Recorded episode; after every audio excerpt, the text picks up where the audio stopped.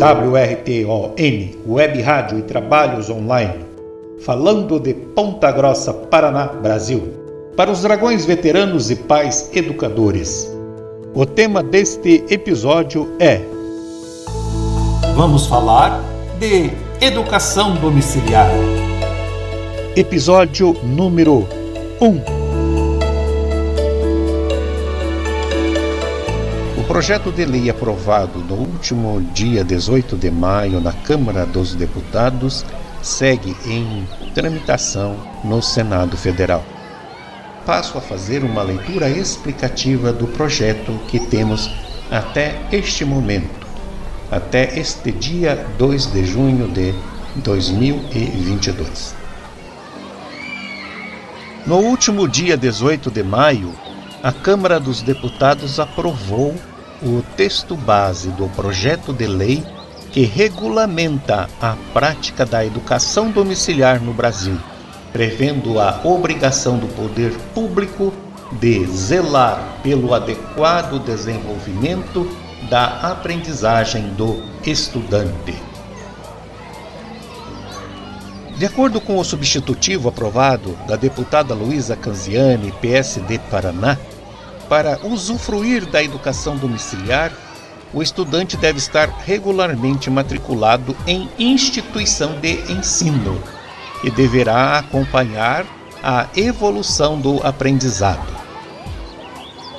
Pelo menos um dos pais ou responsáveis deverá ter escolaridade de nível superior ou educação profissional tecnológica em curso reconhecido a comprovação dessa formação deve ser apresentada perante a escola no momento da matrícula, quando também ambos os pais ou responsáveis terão de apresentar certidões criminais das justiças federal e estadual ou distrital. O texto lista algumas obrigações das escolas nas quais o aluno de educação domiciliar estiver matriculado como a manutenção de cadastro desses estudantes, repassando essa informação anualmente ao órgão competente do sistema de ensino. A escola deverá ainda acompanhar o desenvolvimento do estudante por meio de docente tutor da instituição de ensino inclusive com encontros semestrais com os pais ou responsáveis, com o educando e, se for o caso, com o preceptor. No caso de estudante com deficiência ou transtorno global de desenvolvimento, equipe multiprofissional e interdisciplinar da rede ou da instituição de ensino em que ele estiver matriculado deverá fazer uma avaliação semestral de seu progresso. A escola ou a rede de ensino deverão fazer encontros semestrais das famílias optantes pela educação domiciliar para intercâmbio e avaliação de experiências. Já o Conselho Tutelar, nos termos da legislação, deverá fiscalizar a educação domiciliar. O texto também garante isonomia de direitos e proíbe qualquer espécie de discriminação entre crianças e adolescentes que recebam educação escolar e educação domiciliar, inclusive quanto à participação em concursos, competições, eventos pedagógicos, esportivos e culturais.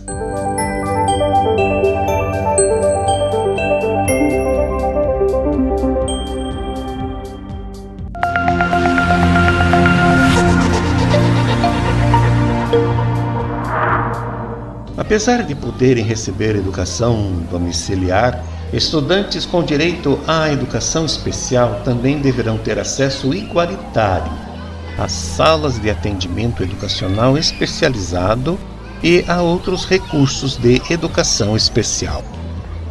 Para garantir o aprendizado na educação domiciliar, os pais deverão cumprir os conteúdos curriculares de cada ano escolar do estudante, de acordo com a BNCC, Base Nacional Comum Curricular, admitida a inclusão de conteúdos curriculares adicionais, isto é, os pais poderão acrescentar disciplinas, matérias, conteúdos que não estão previstos na BNCC.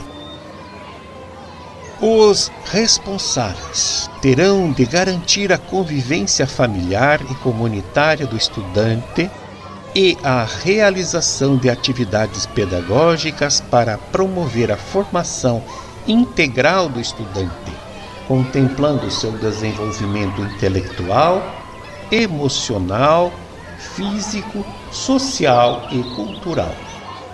Nesse sentido, terão de manter registro periódico das atividades pedagógicas realizadas e enviar à escola relatórios trimestrais dessas atividades. Quando a escola a qual o aluno estiver vinculado for selecionada para participar de exames do Sistema Nacional, Estadual ou Municipal de Avaliação da Educação Básica, o estudante da educação domiciliar deverá também participar dessas avaliações anuais de aprendizagem.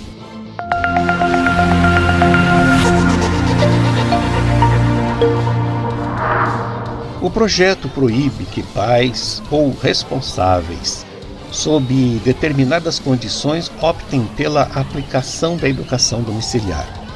Assim, não poderão fazer a opção aqueles condenados ou em cumprimento de pena por crimes previstos no Estatuto da Criança e do Adolescente, na Lei Maria da Penha, no Código Penal quando suscetíveis de internação psiquiátrica, na Lei de Crimes Hediondos e na Lei de Crimes relacionados a drogas. Aqueles que puderem optar pela educação domiciliar não responderão por abandono intelectual da instrução primária, conforme hoje está previsto no Código Penal, que prevê detenção de 15 dias a um mês ou multa. Quanto às avaliações para certificar a aprendizagem, o substitutivo remete sua realização à escola na qual o estudante está matriculado. Para a educação pré-escolar, será realizada uma avaliação anual qualitativa e cumulativa dos relatórios trimestrais que os pais devem enviar.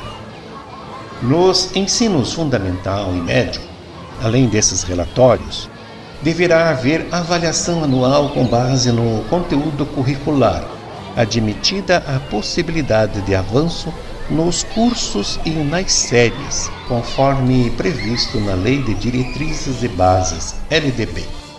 Se o desempenho do estudante nessa avaliação anual for considerado insatisfatório, uma nova avaliação em caráter de recuperação será oferecida no mesmo ano.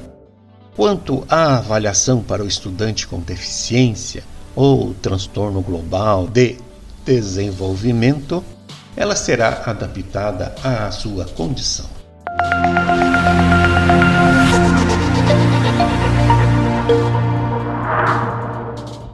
Os pais ou os responsáveis legais perderão o direito de optar pela educação domiciliar em quatro situações. A primeira delas é se forem condenados pelos crimes tipificados nas leis citadas anteriormente. Segunda situação: quando a criança, na educação pré-escolar, mostrar insuficiência de progresso em avaliação anual qualitativa em dois anos consecutivos. Terceira situação: se o estudante do ensino fundamental ou médio for reprovado em dois anos consecutivos, ou em três anos não consecutivos, ou se não comparecer a elas sem justificativa. E quarta e última situação é: se o estudante com deficiência ou transtorno global do desenvolvimento, de acordo com suas potencialidades, obtiver insuficiência de progresso em avaliação semestral por duas vezes consecutivas ou três vezes não consecutivas.